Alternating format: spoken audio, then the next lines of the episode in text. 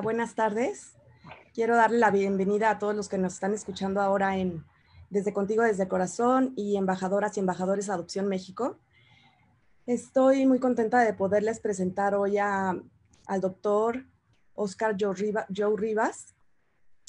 Oscar es doctor en psicotraumatología, es psicotraumatólogo por el IATP y egresado del programa de estudios de posgrado en estrés traumático y del Trauma Research Center. Ha sido docente para la Universidad Panamericana en la maestría de bioética y en la Universidad Intercontinental en la carrera de psicología. Actualmente es director del Newman Institute, institución académica para la capacitación y especialización de profesionales de la salud mental, creación e implementación de protocolos y modelos terapéuticos basados en la evidencia. Ha trabajado capacitando y creando alianzas con 12 DIF estatales es colaborador activo con distintas procuradurías de niños, niñas y adolescentes de varios estados de la República. Ha publicado en México el protocolo Idoneidad para la Adopción, capacitando al personal de salud mental de diferentes TIF estatales. Es creador del curso Hijos del Corazón, aumentando la tasa de adopción de adolescentes y erradicando las adopciones fallidas. Bienvenido, Oscar. ¿Qué tal, Georgina? Gusto saludarte. Bienvenida a ti y a todo el colectivo de embajadoras y, embajadoras y embajadores de la adopción. Así es, muchísimas gracias. Eh, Oscar, pues bueno, tú eres todo un experto en este tema de eh, idoneidad en adopciones, te has especializado en esto. Y bueno, para empezar quisiéramos saber qué, qué son las adopciones fallidas y si hay alguna estadística que nos hable sobre estas. No existe en México, lamentablemente, ninguna estadística. La adopción fallida es cuando los solicitantes o la familia adoptiva decide eh, regresar eh, al, niño, niña o adolescente que ha sido adoptado. Es un fenómeno eh, terrible. Para mí debería ser inclusive considerado un delito. ¿Por qué? Porque estamos revictimizando y re traumatizando a un niño, niña o adolescente que si de por sí ya estaba en una condición de abandono, de institucionalización. Eh, y es un fenómeno que observamos nosotros que en México iba un poco en, ascenso y, no hay ninguna institución en México, de hecho, ninguna Procuraduría de Niñas, Niños y Adolescentes publica oficialmente este tipo de datos, ¿no? Este, sin embargo, pues por las colaboraciones que nosotros tenemos con diversos DIF eh, estatales, pues a veces nos enteramos de estas situaciones, ¿no? Y sobre todo porque lo principal es que se le busca dar una atención eh, en la salud mental al niño, niña o adolescente que es víctima de este tipo de, de, de retraumatización, como es una adopción fallida.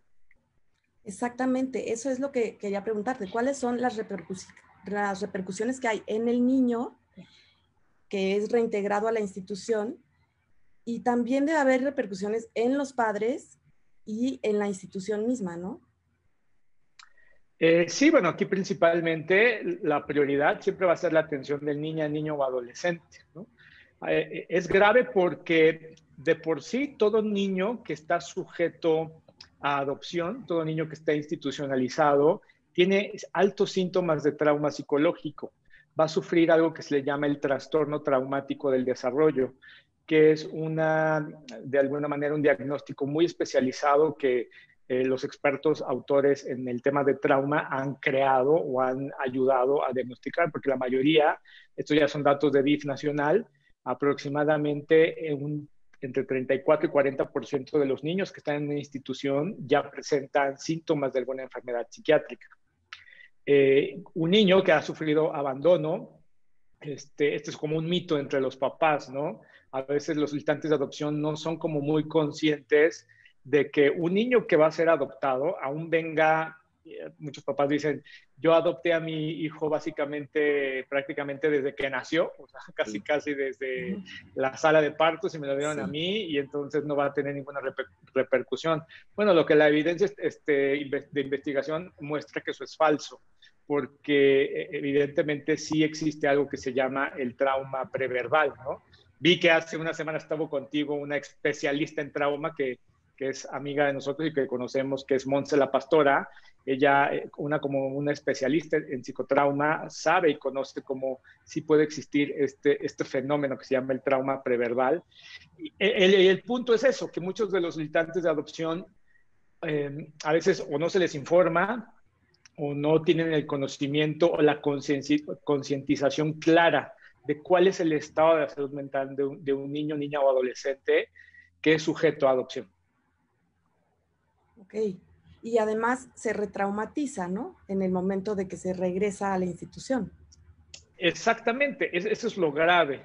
Que si de, fíjate, el, el, miedo más grande que tiene un niño, niño o adolescente que, que ha sido adoptado, sobre todo cuando ya tiene conciencia arriba de los tres años, cuatro años, eh, siempre cuando eh, uno de los problemas de la integración en la adopción va a ser ese, porque el niño eh, tiene miedo y el, el, terror más grande que va a tener es ese, a que lo regrese, a que los papás, este, el niño hacer algo malo y, lo regresen.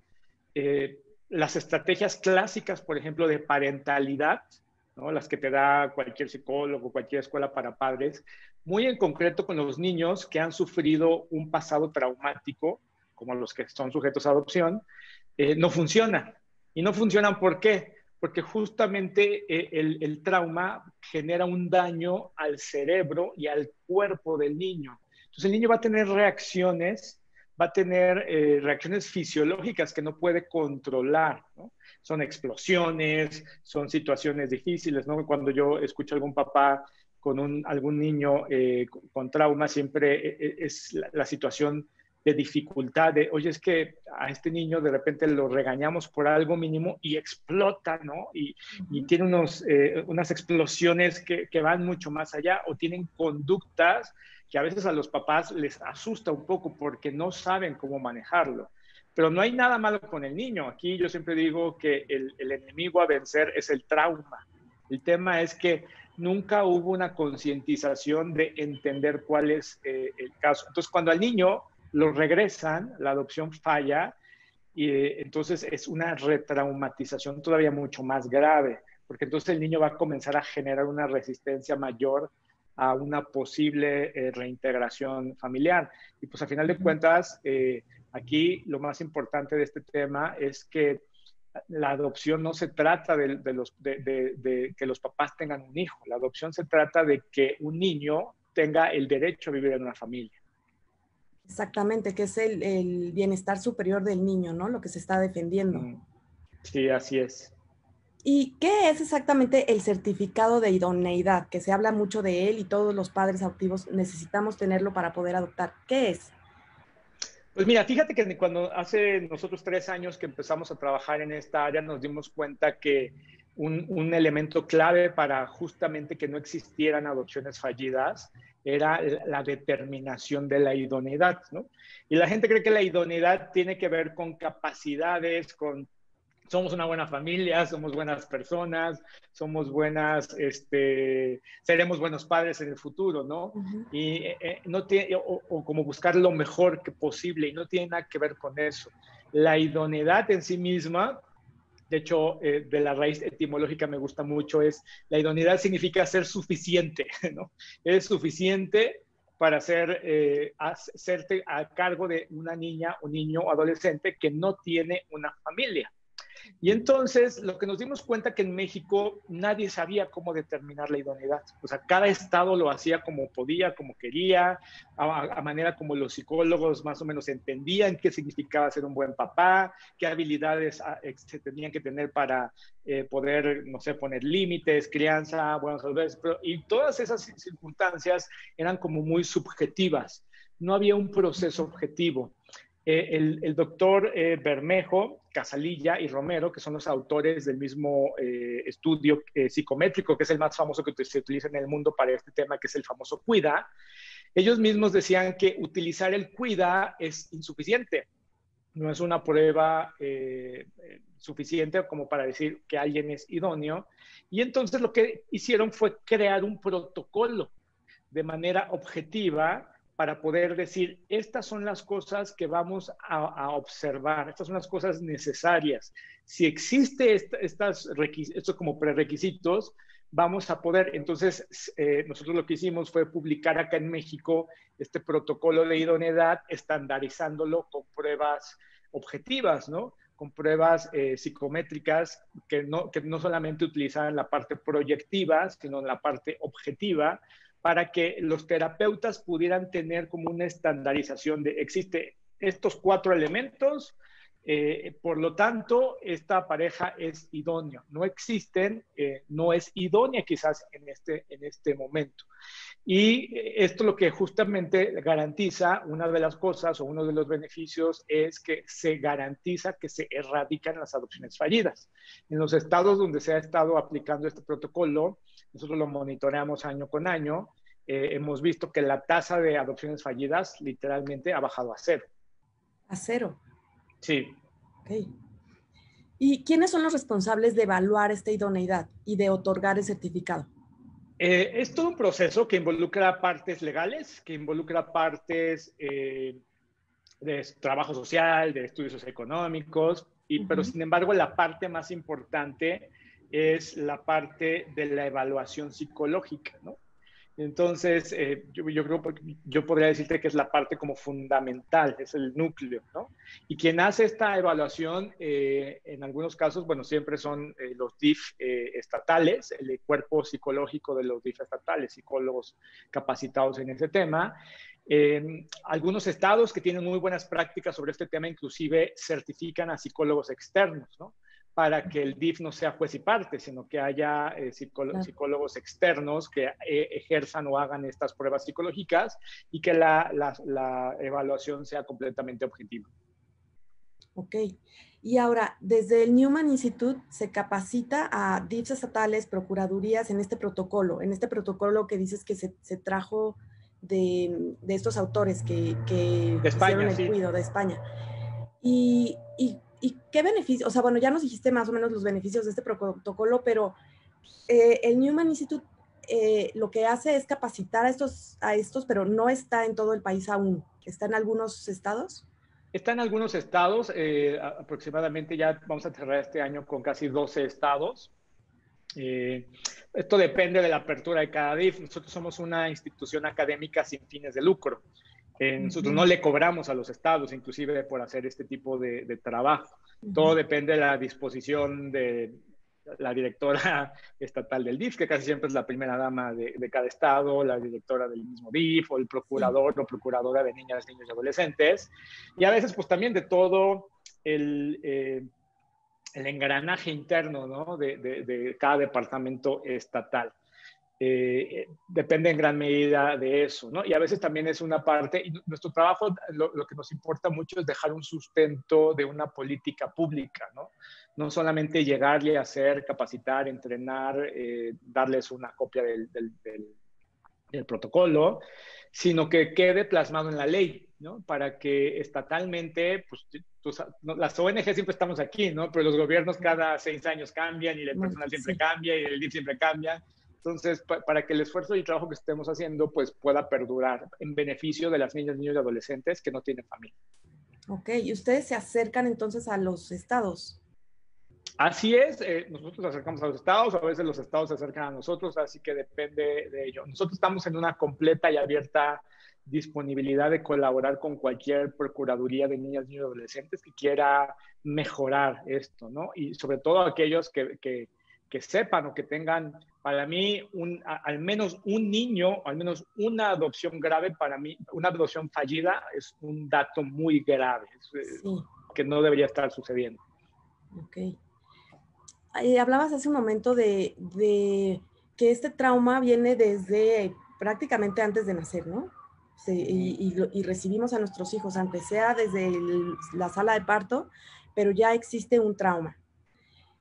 Los papás que estamos en el proceso de adopción, muchas veces como que decimos, híjole, es un proceso muy largo, o hay, o hay incluso parejas que, o, padres o madres que no se animan porque dicen, no, es que el proceso es larguísimo, te hacen miles de estudios, miles de entrevistas, te evalúan muchísimo. Entonces, como que no se entiende la razón, ¿no? De por qué es tan importante pasar todo, por todo ese trámite y que sí, pues tiene que ser lo largo que tenga que ser porque vamos a recibir a un, a un, a un niño, ¿no? Sí, yo lo, y yo lo entiendo. Fíjate que una de las más grandes experiencias que mi trabajo profesional me ha dado es poder convivir con muchos papás que son solicitantes de adopción, ¿no?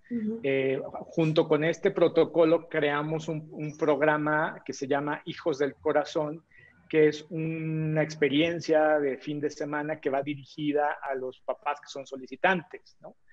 Y ahí yo escucho todas las historias y escucho todos los anhelos y todos los deseos y veo yo directamente ahí todas las miradas, ¿no? Y, ahí me toca a mí un poquito ser eh, eh, de abogado del diablo, porque cuando yo inicio este curso, lo primero que yo les digo a todos los papás es, yo hoy vengo a hacerlos desistir de que adopten. O sea, mi trabajo es quererlos convencer de que por favor no se metan en esto, ¿no?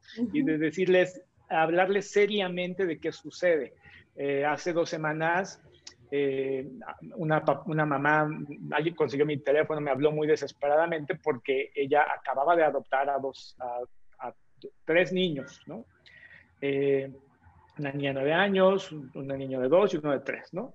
Eh, de otro estado, ellos vivían en un estado del centro de la ciudad, del país, de donde adoptaron fue en el norte, se trajeron a los niños acá, y al mes la niña mayor empezó a tener conductas inapropiadas, graves, severas, que inclusive ponían en, pues, en, peligro la integridad de los hermanitos, a pesar de que los tres son hermanos, ¿no? Pero ella me decía algo bien interesante, me decía, es que a mí nunca nadie me dijo el estado de la salud mental con la que podrían venir estos niños, ¿no? O los problemas, ¿no? Como que parecería que a veces, y, yo, y yo, yo siempre mucho, eh, discúlpenme, pero yo a veces me pongo mucho del lado de los DIF, ¿no? En el sentido porque yo, a final de cuentas, mi trabajo es también velar por la, integridad de, los niños, ¿no? Y, pero un error que cometen mucho es eso, que nunca les comentan a manera profunda, a manera sensible, a manera de conciencia, de, de qué se trata realmente adoptar, ¿no? Entonces, en este curso que yo les doy, eh, hablamos de cosas profundas, ¿no? Como estos temas, ¿no? No solamente de cómo generar un proyecto adoptivo, ¿no? ¿Qué es, ¿no? ¿Cómo se determina la idoneidad? ¿Qué sí, sí, qué sí es idóneo y qué no son idóneas? ¿no? ¿Cuáles son las motivaciones correctas? O, de alguna manera, más que correctas, yo creo que no hay motivaciones correctas e incorrectas, pero ¿cuáles son las motivaciones idóneas para poder adoptar, ¿no? Y sobre todo les hablamos de qué es lo que los niños con pasados traumáticos o con experiencias adversas en su infancia, pues van a sufrir, ¿no? Indistintamente de si el niño tiene em, un día de nacido o, es un adolescente. Y, y, yo inclusive me acuerdo mucho que la directora de, uno de los DIF donde vamos a este curso, me decía, oye, Oscar, es que, que no les digas así porque los vas a espantar, ¿no? Se nos van a ir y entonces, pero el efecto fue el contrario. Yo creo que los papás agradecen mucho cuando hablas con la verdad y hablas con lo que se están quedando. Y, fíjate que ahí descubrimos un efecto eh, contrario, porque nosotros medíamos, ¿no? Eh, esto es un estado que tiene muchas solicitudes, aproximadamente estos cursos se nos llenaban como con 200 parejas que estaban por adoptar. Yo te puedo decir que el 84% de ellas al inicio decían, eh, venimos porque queremos adoptar a un bebé, a un niño menor de, eh, entre un año y tres años. El, el otro 10% decía que pues, estaban abiertos a niños hasta nueve años, ¿no? Este, que, es como lo común o lo normal, ¿no? Sí, adolescentes eh, solo, es más difícil. Solo 2% decía que estaban dispuestos a adoptar hermanos, por ejemplo, ¿no? Mm. Y, nosotros medimos cómo al inicio de este curso y al final, al final hacíamos como la misma prueba y al final las personas, un 68% decían que estaban abiertas a adoptar a un niño hasta a mayor de 12 años, ¿no? 12, 14 años, ¿no?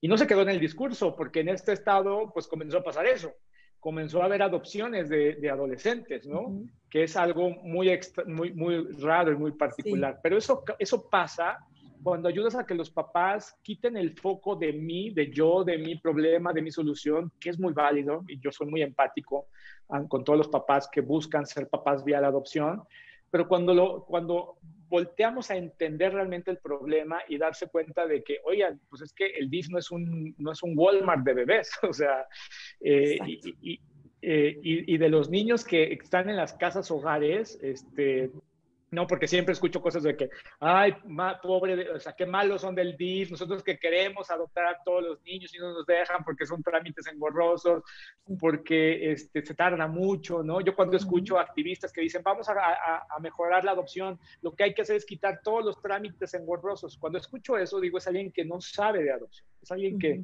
no tiene idea de qué está metido. Porque sí, eh, yo tengo conocimiento de DIF estatales, donde ahorita, ahorita, hoy, hay alrededor de 454 niños viviendo dentro de la institución, pero solamente dos de esos 454 son sujetos a adopción. Este, y este, esos dos que son sujetos, uno tiene 16 años y la otra niña eh, tiene 9 años y tiene una discapacidad entonces ya no la quiere. ¿no? Sí, este su, porcentaje de posibilidad para ser adoptada es muy, muy bajo. Exacto, pero yo, una, yo creo que cuando hay una sensibilización a los solicitantes de, de la realidad, de lo, que, de lo que realmente la adopción no es y de lo que realmente sí es, que es la oportunidad de darle una familia a estos, a estos, a estos niños, ¿no? A estos, eh, casos como este que te estoy contando. Oye, ahorita que mencionabas eh, que hay ciertas características de la idoneidad que, se muestran, por ejemplo, las motivaciones, etcétera. ¿Nos puedes dar algún ejemplo? Sí, claro. Eh, por ejemplo, eh, algo que nosotros siempre buscamos es la expectativa, ¿no? La expectativa de que los papás tienen, que están buscando, ¿no? Cambiar esta mentalidad de adquisición, porque el papá siempre tiene esta mentalidad de, de adquisición, de yo elegí venir a adoptar un niño, entonces el niño va a ser de mi propiedad. Entonces, por favor, necesito que usted me dé garantías de adecuación, ¿no? O sea, que me, tiene que decir, el niño me tiene que decir mamá desde el día uno, ¿no? Se tiene que parecer a mí, este, que sea de nuestro mismo tono de piel y de ser posible que sea bebecito, ¿no? Y que haya una garantía de resultado. Es decir, que el niño se adecue, que asentamos ese famoso clic, ¿no? Que ese clic es un mito que a veces los, los papás ¿no? Es que necesitamos que hacer clic con el niño, ¿no? Y a veces por eso los papás dicen, podemos ir a la casa, al centro de asistencia social, a ver niños para ver con cuál hacemos clic pues no es, un, eh, no, es una pasarela de niños, ¿no? Y por favor quiero que sea rápido porque yo no tengo tiempo para andarme este, metiendo en trámites, ¿no? Yo a veces lo digo un poco de broma y no, porque le digo a los papás, ustedes tienen toda la paciencia del mundo para ir a hacer un trámite como para comprar una casa, para sacar la visa, para comprar un auto, y, y son trámites que a veces son engorrosos, pero cuando se trata de la vida de un ser humano, ahí sí es que sea rápido, ¿no? Y luego que hay una legitimidad en exigir resultados. Ay, pero ¿por qué no me contesta el DIF y cuándo me van a dar? Porque ya me urge, yo ya quiero, se me está pasando el tiempo, quiero mi hijo. Esta mentalidad es una mentalidad de adquisición que lo que hace es cosificar al niño, al niño adolescente, lo convierte en, una, este, en un objeto, ¿no? Lo convierte como si fuera una mercantilización de ello, ¿no? El protocolo de idoneidad lo que busca es una mentalidad de, eh, justamente que es más reflexiva, en donde en lugar de tener una elección, la familia viene y dice, oye, yo me ofrezco, vengo a ofrecerme a ser la familia adoptiva de un niño que no tiene familia, ¿no? Y entendemos que el niño no es de nuestra propiedad. Y, esto yo se los digo a los papás de adopción, pues esto es con cualquier hijo, ¿no? Claro. Cualquier hijo, ¿no? Y esto es una, lucha que a veces los papás y apoyos adoptivos es lo mismo, ¿no? Eh, y va a haber, me hago responsable, y va a haber incertidumbre de adecuación. Nadie le puede dar una garantía. A ver, dígame con un hijo biológico, ¿quién le da la garantía de que no salga o de que no tenga algún padecimiento, una enfermedad? Yo he escuchado que los solicitantes de adopción a veces hasta los DIR les piden, oye, necesitamos hacernos pruebas genéticas para que yo garantizar y tener la tranquilidad de que el niño no va a tener ninguna enfermedad genética y una prueba cognitiva para garantizar que el niño, oye, pues eso ni con un hijo biológico lo puedes hacer, ¿no? Sí. Eh, y que hay una incertidumbre del resultado, ¿no? El niño le va a decir mamá, no lo sabemos, ¿no? ¿Cuánto tiempo le va a tomar al niño para decirle mamá? Yo conozco muchas historias, ¿no? De que el, hijo, el, hijo adoptivo al papá le dice luego, luego, papá y a la mamá le dice señora, ¿no? Este, ¿cómo está señora? Y la mamá se enoja mucho porque no le dice mamá, ¿no? Bueno, aquí quien es adulto y quien tiene que tener la capacidad de tolerar este proceso de adecuación tienen que ser los adultos. Porque en este caso en concreto resultaba que este niño fue violentado por su mamá biológica. Por eso él tenía mucho miedo de utilizar esa palabra y le iba a costar todo un tiempo que ellos necesitaran. Y que el proceso fuera una reflexión, no rapidez. Que la persona tenga la capacidad de reflexionar lo suficientemente, ¿no? Porque no es una decisión cualquiera, porque justamente porque eh, es una medida radical para el niño, ¿no? El hecho de que se decrete que sus papás de origen ya no son, van a ser los que van a ejercer su patria potestad con él y que ahora se le va a dar a la patria potestad a otras personas. Entonces, e, esa decisión trascendental no tiene que ver con qué rápido yo necesito sentir, convertirme en papá y mamá. Esa decisión tiene que ser reflexiva porque le estamos dando la patria potestad de una nueva familia a un niño, niña y adolescente. Y por último, que, que a final de cuentas hay una imposibilidad de exigir resultados, ¿no? Claro. Siempre digo, bueno, ¿y un hijo biológico a dónde lo regresas? Claro, no hay manera. Este, sí. A final de cuentas, un, hijo por adopción es exactamente lo mismo, ¿no? Es tu hijo y será tu hijo en las buenas, en las medias y en las malas, ¿no? Como cualquier hijo de todas las personas, ¿no? Claro. Este, y eso es lo que los solicitantes tienen que tener la capacidad de reflexionar. Y yo en, estos eh, programas que nosotros eh, eh, impartimos, es un espacio para reflexionar, de que todo el mundo dice, es que tú, tú, no tienes idea cómo yo estoy motivado para eso, ¿no? Las motivaciones, ¿no? Que dice, tú no, no se trata, la gente dice, yo tengo unas ganas, unas fuerzas, ¿no? Si tú, si tú me dijeras que me das al niño y tuviera que ir a Everest por el niño, yo voy hasta el y, y, lo traigo porque tú tienes cuántas ganas yo tengo de ser papá, cuántas ganas yo tengo de ser mamá. Y yo digo, bueno, yo no dudo eso, pero no se trata de las ganas, no se trata de las fuerzas, de la intensidad, sino se trata de la calidad y la adecuación de esa identidad. Porque a mí me llama mucho la atención que los papás que dicen, yo, si a mí me dijeras que me das un hijo y voy hasta el Everest, le dices, oye, tiene que venir tres veces al DIF esta semana. Ay, no, ya, no quiero. Qué flojera, ¿no? Ahí se les acaban las ganas, ahí se les acaban las fuerzas. Claro. Eh, y la motivación es muy importante. Yo siempre digo, todas las motivaciones son eh, válidas para iniciar, para pensar, ¿no? Y yo se lo equiparo un poquito a cuando los papás, eh, cuando eres novia o novio de tu pareja o de tu novio, la motivación para comenzar a andar con él fue muy diferente a la motivación de casarte con él o con ella yo espero, si no por eso, pues hay que ir a terapia. La motivación fue de me gusta, eh, hay algo que me atrae, quiero acercarme y lo vas conociendo. Y esa motivación evoluciona a un punto en el que dices, este, ella o él es la pareja, ¿no? Que yo quiero. Y entonces la motivación es, sabes que no veo mi vida eh, si, no, si no estás tú incluido en mi, vida, ¿no? Entonces me quiero casar contigo. Y un poco en la adopción es lo mismo porque las, las motivaciones deben de evolucionar, ¿no?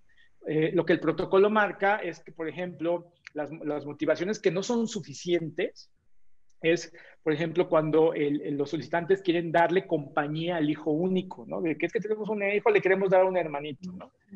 O cuando, yo ya lamento mucho cuando los papás pasan por situaciones como la pérdida de un hijo, ¿no? Y entonces se ve una sensación de hay que reemplazar al hijo fallecido, o la reconciliación de la pareja en crisis, porque la pareja está en crisis, porque quizás alguno de los dos no puede tener hijos biológicamente, y entonces para reconciliar la pareja buscan adoptar.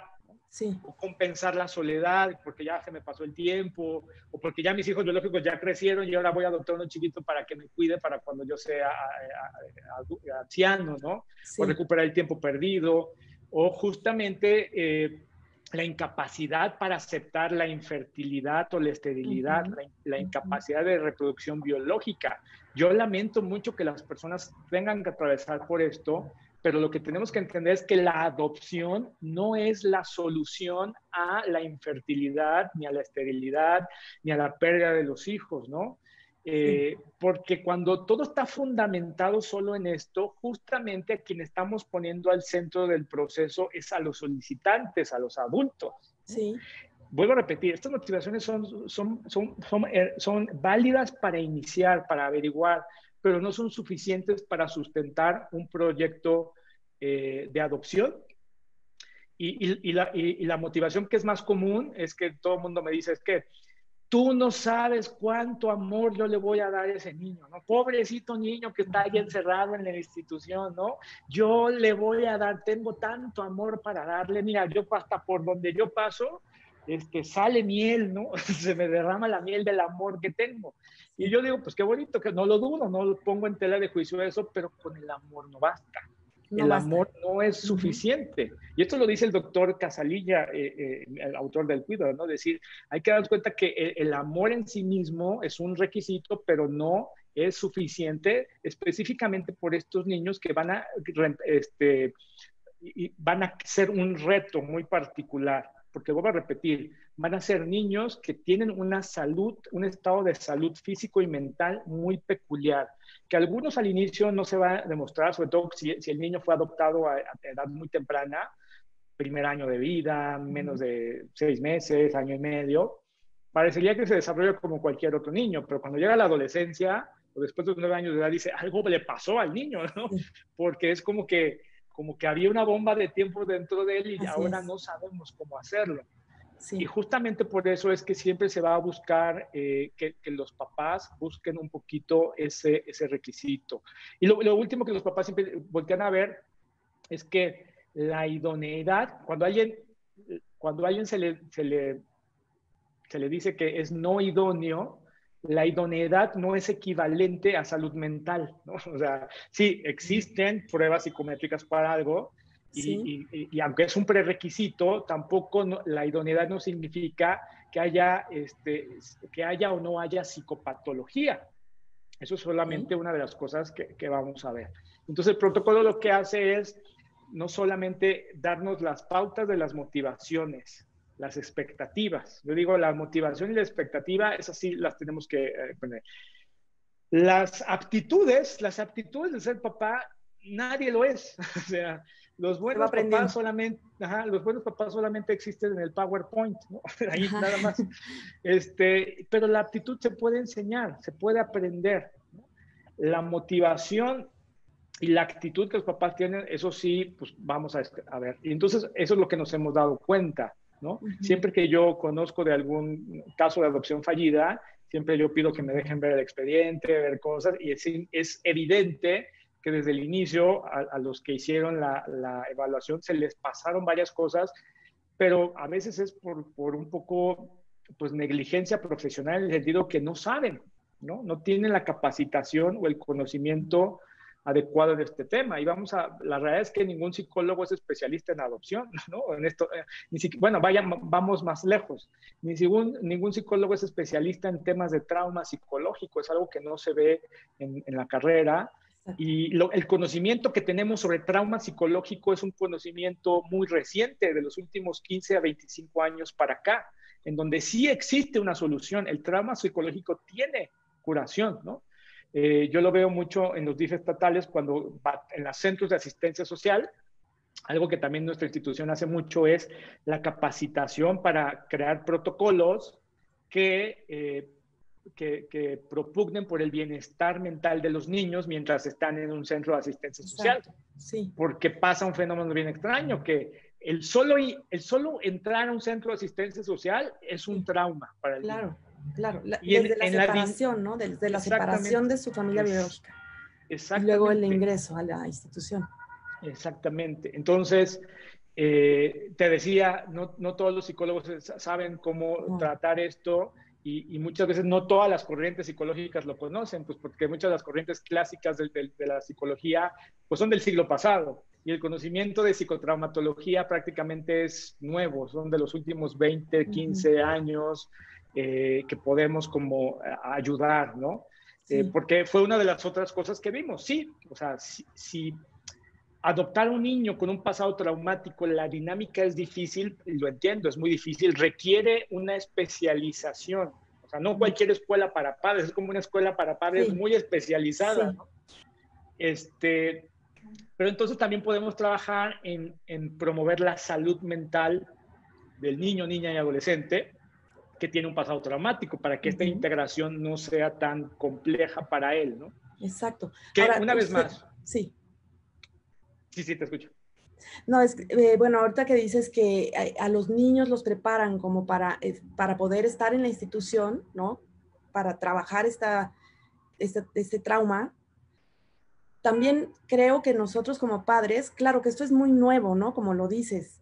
Eh, y a muchos ya nos tocó irlo viviendo pues conforme se iba presentando, ir estudiando como se iba presentando y, y a las familias que ya estamos conformadas, pues em, hemos empezado a estudiar el trauma, pero ya con nuestro niño dentro de nuestra familia, ¿no?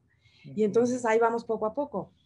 Pero las familias que se están postulando, que están preparando para, para adoptar, también debería de haber algún curso, algún protocolo que sobre trauma, ¿no? Para que ya lleguen con más eh, conocimiento de lo que sí se van a enfrentar, porque se, se enfrenta uno a esto, como tú dices, bueno, por ejemplo, mi hija me, eh, llegó de muy chiquita, de mes y medio, y fue en la adolescencia donde empezó a salir todo esto.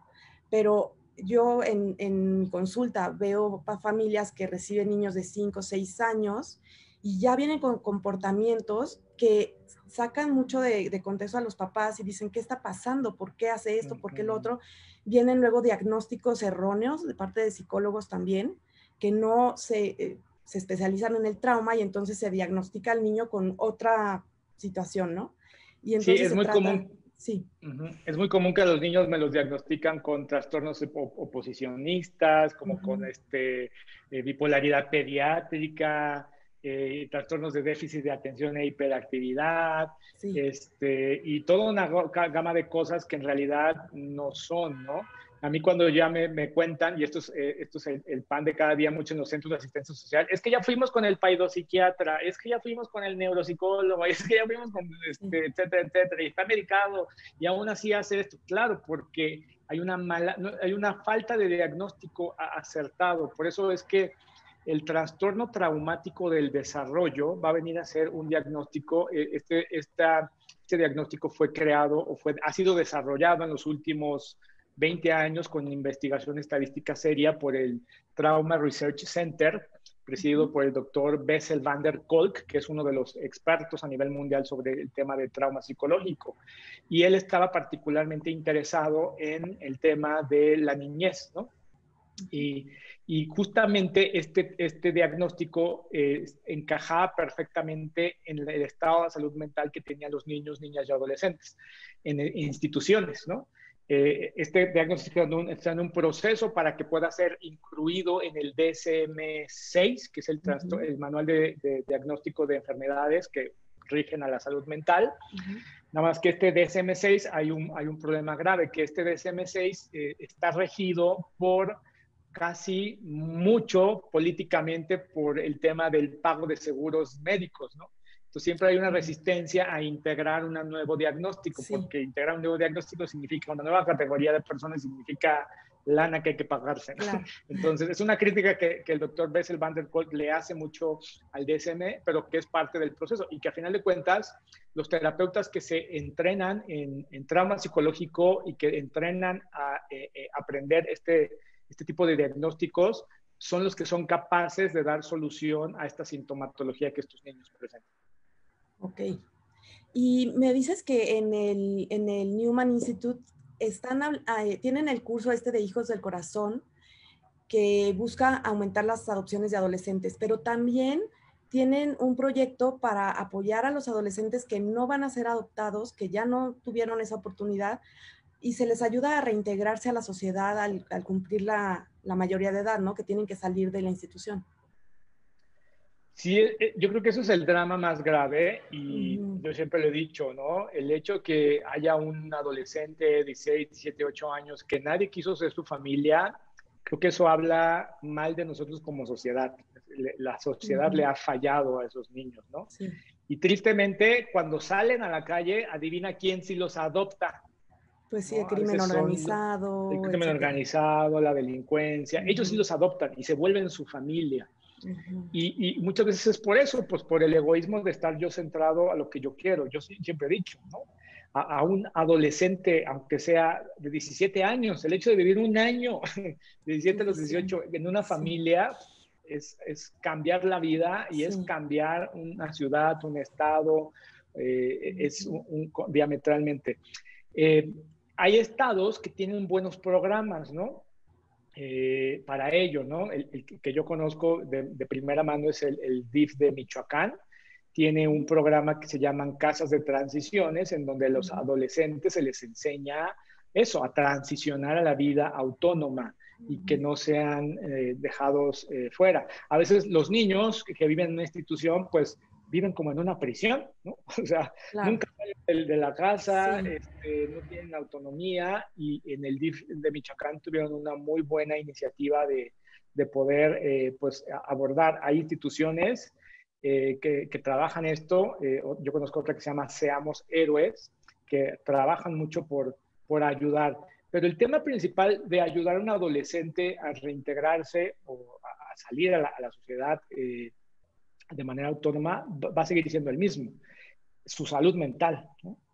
Y lo que nosotros más bien trabajamos es en, las, en la capacitación de los psicólogos y psicoterapeutas, eh, que se hagan especialistas en el tratamiento del trauma psicológico infantil eh, y de adolescentes, con herramientas especializadas y basadas en la evidencia para que, pues al menos, al menos, eh, lo que el Estado les pueda proveer a falta de familias que los quieran adoptar, eh, pues es una calidad eh, en su bienestar eh, emocional y psicológico.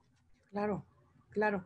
Y además me parece muy interesante que el instituto esté haciendo las mediciones, ¿no? Porque ahí está también una respuesta a la sociedad, decir, mira, tanto por ciento de niños, tanto por ciento de adopciones fallidas, eso ya prende focos rojos, ¿no? Para las personas que quieren adoptar y que puedan abrir su, su abanico, ¿no? De opciones no nada más bebés o no nada más niños chiquitos.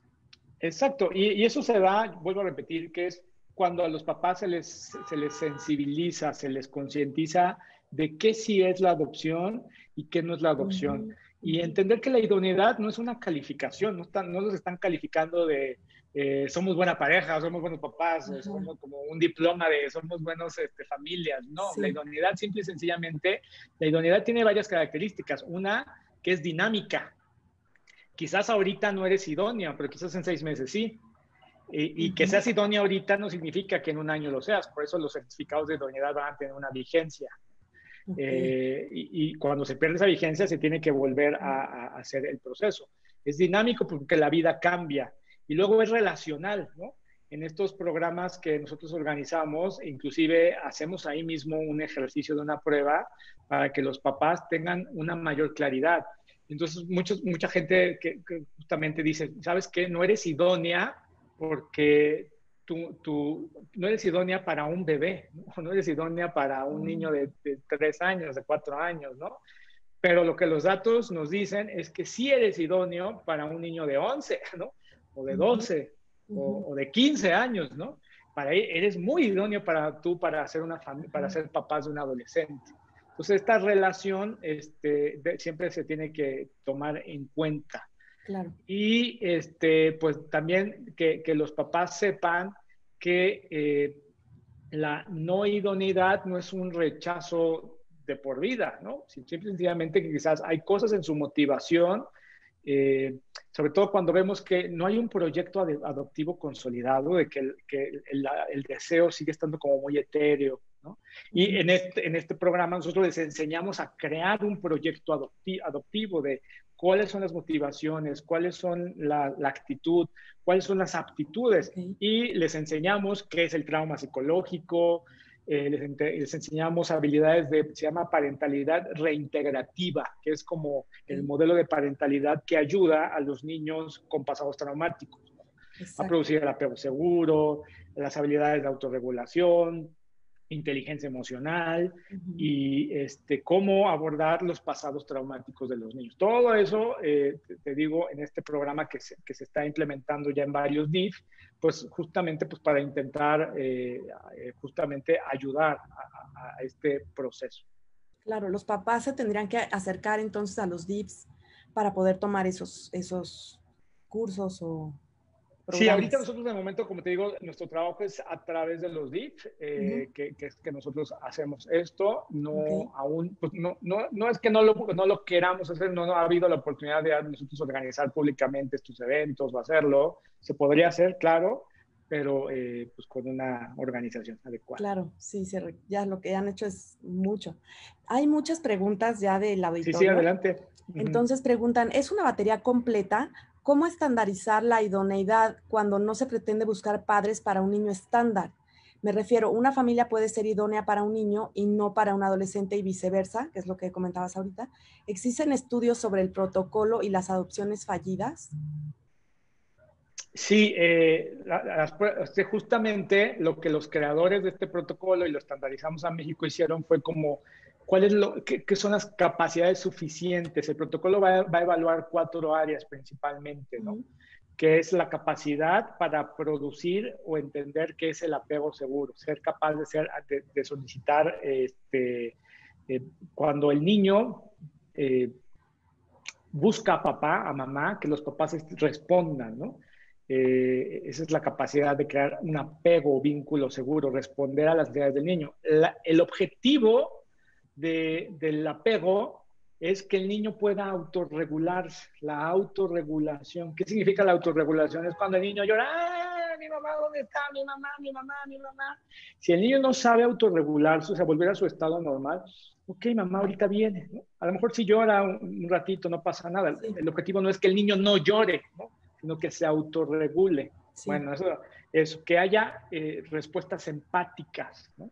Eh, y esto viene a partir de adultos que sepan autorregularse, que sepan ser conscientes de que son un ente o un ser diferente al niño y que tengan la capacidad de crear este, eh, o, promover inteligencia emocional. Por eso es que sí podemos decir que es una batería protocolaria objetiva que mide cuatro áreas que se les enseñan a los psicólogos que hacen estas evaluaciones y que justamente la retroalimentación es eso, ¿no? Yo lo segundo que le digo a los papás cuando vienen a este curso de hijos del corazón, no solamente los voy a convencer de que no me adopten, número dos, les voy a convencer de que tienen que ir a terapia. Además, este, claro, Además de, ¿no? O sea, porque, porque a final de cuentas yo creo que todos tenemos áreas de nuestra vida en las que necesitamos crecer, hablar y, y que a final de cuentas un grave daño que estamos haciendo a la niñez en general es seguir estos modelos de parentalidad instintiva, ¿no? Así de, de yo soy papá y mamá como me da el instinto y como lo que mi mamá me enseñó y como lo que yo no quiero que mi hijo tiene, ¿no? Yo, a mi hijo no le va a pasar lo mismo que a mí me pasó. Esos modelos de parentalidad son muy, terminan siendo muy dañinos para los niños. Sí. Otra pregunta dice, ¿el certificado de idoneidad es el mismo para procesos de adopción para familia de acogimiento o hay diferencias? Son diferentes, depende del estado, al menos los estados donde nosotros estamos trabajando, estamos trabajando para que sea un certificado homologado, ¿no? Eh, porque justo en los estados donde ya hay, ya tenemos estados donde el mismo protocolo de idoneidad, el mismo protocolo de idoneidad es el mismo para la adopción o para, los, para el acogimiento familiar, porque evalúan las mismas áreas. En algunos estados lo van a aceptar, sí, en otros estados pues depende del estado donde se haga la, la solicitud. Eh, preguntan si en Tamaulipas están estos, ¿están ustedes? Estamos en Tamaulipas. De hecho, 9 y 10 de octubre vamos a dar este, este programa. Ahora va a ser en esta nueva modalidad en línea de Hijos del Corazón. Pueden acercarse al DIF estatal de Tamaulipas y ahí les van a dar información de cómo inscribirse a este curso de Hijos del Corazón. Perfecto. Preguntan, ¿los padres se pueden preparar para presentar los exámenes legales o psicológicos para probar la idoneidad? Pues legales tienen que hacer, yo creo que lo que tienen que hacer es asesorarse y la preparación, sí, de alguna manera este programa que te cuento sirve como eso, como una preparación, ¿no? De saber qué es. Yo ahí les explico inclusive cada prueba, qué les van a preguntar, por qué. No es que, no es que les digamos qué contestar, porque nadie les puede decir qué es. Las pruebas no son de calificación de aprobatoria o no aprobatoria, es para darnos una, una radiografía de quién es la persona, simple y sencillamente, ¿no? Eh, para saber eh, qué, sucede dentro de sí, qué cualidades sí tiene, cuáles no, cuáles necesita ayuda, ¿no? Muchas veces eh, en, los, en los, los, psicólogos que se certifican con nosotros saben que, oye, el papá quizás este papá salió como que es, no sé, vamos a, déjame decirlo así en términos coloquiales, ¿no? Como muy seco, como que no contesta a las llamadas del niño. Ah, pero hay otras pruebas que nos indican que al menos sí tiene los requerimientos suficientes para ser decretado idóneo. Ah, pero eso se le puede enseñar, ¿no? O se le puede hacer recomendaciones de, oye, eh, este niño que le vamos a dar, o que puede ser su hijo adoptivo, va a buscar mucho afectivamente a papá, a mamá, ¿no? Este, no va a requerir demasiado, ¿no?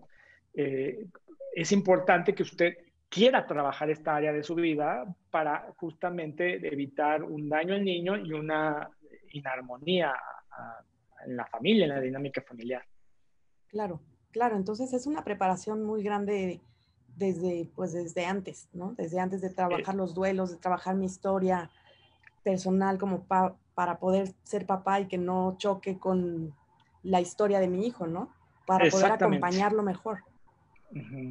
Sí, sí, exactamente. Eh, otra persona pregunta, ¿Jalisco está dentro de los estados capacitados? laboro en la Procuraduría del municipio de Tonalá y me gustaría capacitarme más en este tema. ¿Cómo puedo contactarlos? Eh, no, con Jalisco no tenemos ningún tipo de convenio eh, ni ningún tipo de colaboración. Lo que puedes hacer, si eres psicoterapeuta, nosotros vamos a tener una certificación que es justamente para psicólogas, trabajadoras sociales, y personal de Procuradurías Niños y Adolescentes la pueden tomar. Ahí vamos a ver a fondo todo lo que les digo, eh, cómo, se, cómo se determina la idoneidad, cuál es el protocolo, cuáles son los cuatro componentes que se tienen que buscar, cuáles son las mejores pruebas este, protocolarias que existen en México para poder medir cada uno de estos cuatro componentes. Eh, este, este, este entrenamiento va a ser en línea y lo vamos a tener ahora en septiembre. Si, si a alguien le interesa, te puedo pasar el link para que se lo pases. Perfecto. Ah, perfecto. Aquí está ya. Lo, voy, lo voy a poner en los comentarios. Eh, preguntan, eh, es eh, con la experiencia que tienes sobre la idoneidad, ¿consideras que los padres biológicos deberían prepararse y aprobar también las pruebas de idoneidad para tener un hijo? Eso yo lo, digo en, este curso, digo a manera de broma, digo, si yo fuera presidente de este país, lo primero que haría es recojo a todos los niños de sus papás biológicos y les digo, no se los voy a dar hasta que me pasen las pruebas de idoneidad, porque si no solo les van a hacer daño, ¿no? Por, por, eso después tenemos adultos que hacen cada barbaridad. Suena de broma, suena, es broma obviamente, pero, pero sí, yo le digo a los solicitantes de adopción, ustedes se vieron en la, en la los han orillado a prepararse mejor. Pero esto es una obligación de todos los papás, ¿no? Debería de ser. De, ser mejor personas, de ir a terapia, de buscar ayuda, de este, aprender cómo, cómo lidiar con las, las, circunstancias de la vida que a veces se tienen con las familias. Sí. Coincido mucho con eso. Eh, otra persona, más o menos ya lo has explicado, Pedro, dice, con la respuesta que arroja tu protocolo de idoneidad, ¿se le brindan herramientas para trabajar a las familias para poder cambiar el resultado? O simplemente se basa en un rechazo, aceptación, dado que quizás sea un proceso de, luto, falta de conocimiento de algún tema, etcétera. Sí, siempre se tiene que dar una devolución a, los solicitantes, una retroalimentación de esto es lo que estamos observando, deberían de, cambiar, o, inclusive en la misma dinámica, ¿no? De lo que observamos es de que quizás ustedes son eh, idóneos para un adolescente, para un niño más grande, eh, qué tan abiertos o no están, ¿no? El hecho que la familia, inclusive de inicio, el solicitante sea muy cerrado, muy rígido en su, en su deseo de adopción, en sí mismo ya nos va a decir que no son muy idóneos, ¿no? O esos solicitantes que son a veces como muy demandantes de que casi casi vengo y me planto enfrente del DIF y saco mantas y hago escándalos en el periódico, porque a mí me dan un niño, porque me da... Bueno, ya son cosas que mm, o sea, esto a mí me habla de que no es una persona idónea eh, para la adopción, ¿no? O sea, eh, preguntan que si la edad también influye en, el, en la idoneidad. Eh, no. De hecho, el protocolo no hace ningún tipo de discriminación ni por situación este, de estado de vida, ¿no? De, edad, de condición socioeconómica, ¿no? En absoluto. También preguntan que si el curso de Hijos del Corazón es el mismo del decálogo de, los Hijos del Corazón. Eh, no, no, no, no, lo conozco yo, eso.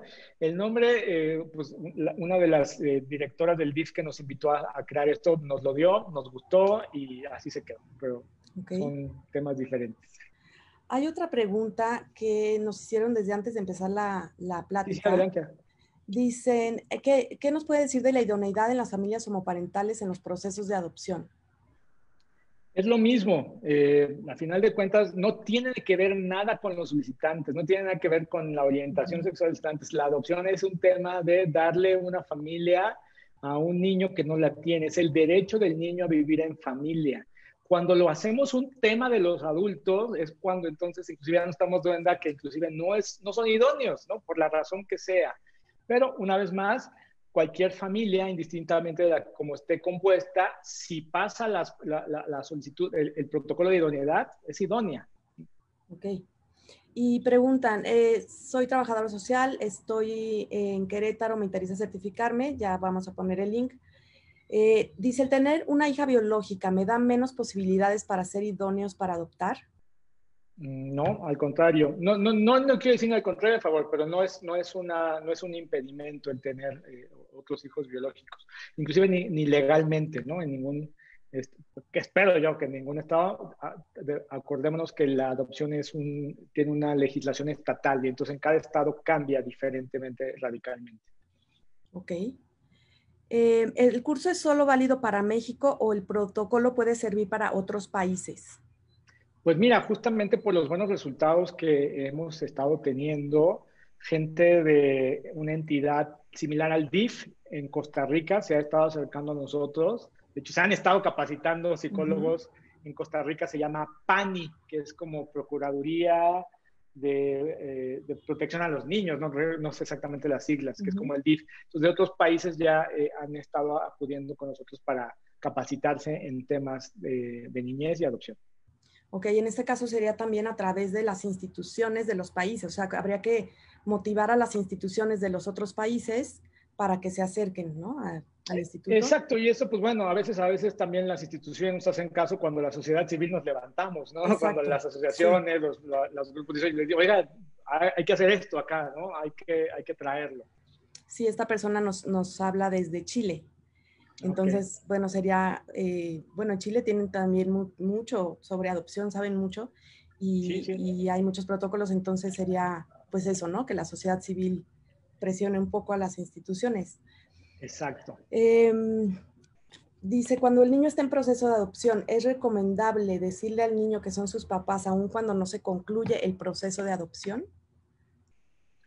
Bueno, si el niño ya está en, convivencias preadoptivas, que sería por la cual la única razón por la que yo pienso que el niño ya está conviviendo con, la familia o ya está viviendo con ellas, claro que tiene que saber, ¿no?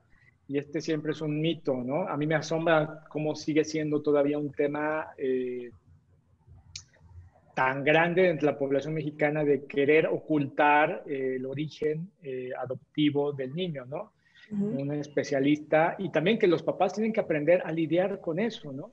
De que sí, eh, hay una parte del niño, hay una parte del corazón del niño que quizás no va a ser 100% adoptado, ¿no? Hay una parte del corazón del niño que siempre va a estar pensando en la mamá biológica, en el papá biológico. Si los adultos no tienen la capacidad para tolerar eso, para entenderlo y para dar ese espacio, pues entonces estamos hablando de adultos que no son idóneos para ese niño. Porque ese niño va a tener siempre ese duelo, ese espacio. Claro, no significa que no va a ser completamente su hijo, ¿no? A mí me gusta mucho entender de dónde viene el, término inclusive adopción, ¿no? El término adopción nos viene del derecho romano, en donde inclusive los papás, estamos hablando de la cultura romana, los papás eh, engendraban un hijo biológico pero no inmediatamente era su hijo. El, papá se iba, se quedaba al cuidado de, la mamá. Eh, y aproximadamente cuando el niño tenía ya 6, 7 años, el papá venía y entonces eh, eh, cuando veía que tenía fortaleza, entonces ahora sí lo adoptaba como su hijo. Y era su hijo biológico, ya lo reconocía. Y entonces la adopción, claro que da una, una filiación plena, ¿no? cuántos hijos biológicos no son adoptados por sus papás biológicos, ¿no? Y por eso los centros de asistencia social están llenos de papás biológicos que no adoptaron al hijo, no lo incorporaron, no, no, hubo esta relación filial. Entonces, no hay que tenerle miedo a ese tipo de relación, pero una vez más, necesitamos adultos eh, conscientes, maduros, pensantes, que sean capaces de tolerar y que a veces el niño lo va a necesitar, ¿no? Hay niños que van a venir con la foto de la mamá. Claro. Y que él la va a poner en, en, la casa, ¿no? Sí. Eh, en, su, en, su, cuarto, ¿no? Y que los papás tengan la capacidad de decir, eh, es, es, algo que el niño necesita. Sí. Porque si la mamá dice, no, no, no, aquí tu mamá soy yo y esa foto me la tiras a la basura. Híjole, ahí... No entrar en competencia con la mamá biológica, ¿no? Con su Exactamente. Sí. Oscar, se quedan muchas preguntas eh, eh, sin, responder, se nos está terminando el tiempo. Te quiero agradecer muchísimo todo este, pues, ilustración que nos has dado de, este tema, que no, no, se habla mucho en realidad. Eh, quiero, bueno, aprovechar este último minutito para platicarles y platicarte a ti también, Oscar, que el 9 de noviembre es el Día Mundial de la Adopción. En México tenemos un día nacional, que es en abril, pero ah, el 9 de noviembre es el Día Mundial de la Adopción. Y en Embajadoras, Embajadores Adopción México nos vamos a sumar a la celebración, entonces queremos que estén atentos a las redes porque estamos preparando una sorpresa que yo creo que les va a gustar mucho.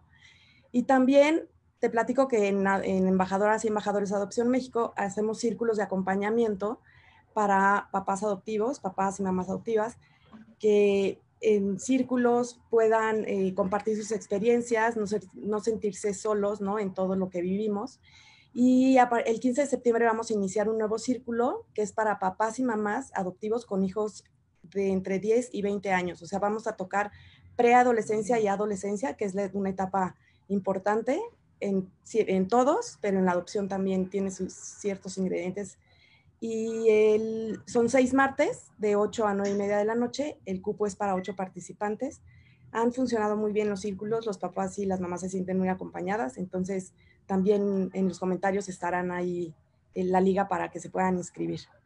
Y bueno, nada, eh, Oscar, eh, agradecerte muchísimo y esperando poder tenerte en alguna otra eh, ocasión, porque hay muchísimas preguntas que se quedan y, la gente está muy interesada en este tema que creo que todos debemos pues poner atención, los que están por adoptar y los que ya tenemos a nuestras familias formadas por medio de la adopción, porque son temas que debemos prepararnos, ¿no? Es todo, eh, todo esto que has nombrado aparece a lo largo de la vida y nos tenemos que, que preparar.